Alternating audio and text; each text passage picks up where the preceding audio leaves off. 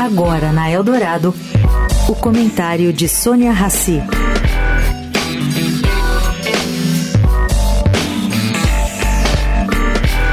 Gente, eu li uma análise muito interessante no site J. Sobre o quê? Sobre a tarefa do STF em saber se há ou não vínculo de emprego entre motoristas e entregadores e as plataformas de aplicativos.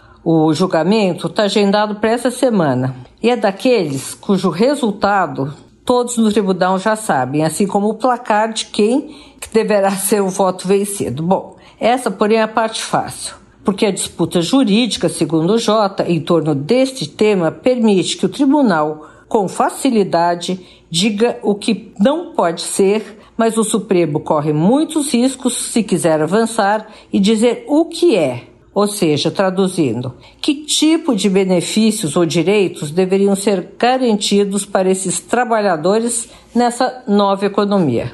Cada categoria, Carovite, tem demandas muito distintas e realidades também diferentes. Se para motoristas de aplicativo, por exemplo, uma contribuição previdenciária pode garantir benefícios futuros, para entregadores de comida, cuja renda é sensivelmente melhor, não é um, um bom negócio. Bom, e dentro de cada categoria as realidades são múltiplas.